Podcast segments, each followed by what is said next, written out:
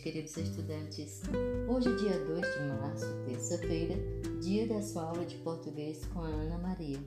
Na aula passada, você recebeu cinco questões de português para você fazer. A primeira questão dizia o seguinte: Quantas vezes você ouviu o áudio da leitura do texto? Do nosso texto Liberdade. Então, o que foi proposto?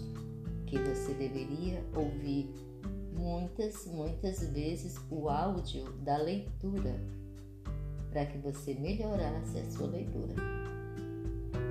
A segunda questão, ela fala quantas vezes você refletiu nas palavras do texto. Refletir nas palavras do texto significa dizer o quê? Estudar o texto. Terceira questão.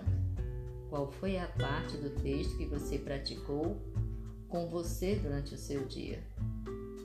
A quarta questão: você estudou todas as palavras do texto? E quinta e última questão era para você copiar o texto no seu caderno de português. Queridos estudantes, hoje nós vamos refletir mais uma vez nas palavras do texto Liberdade.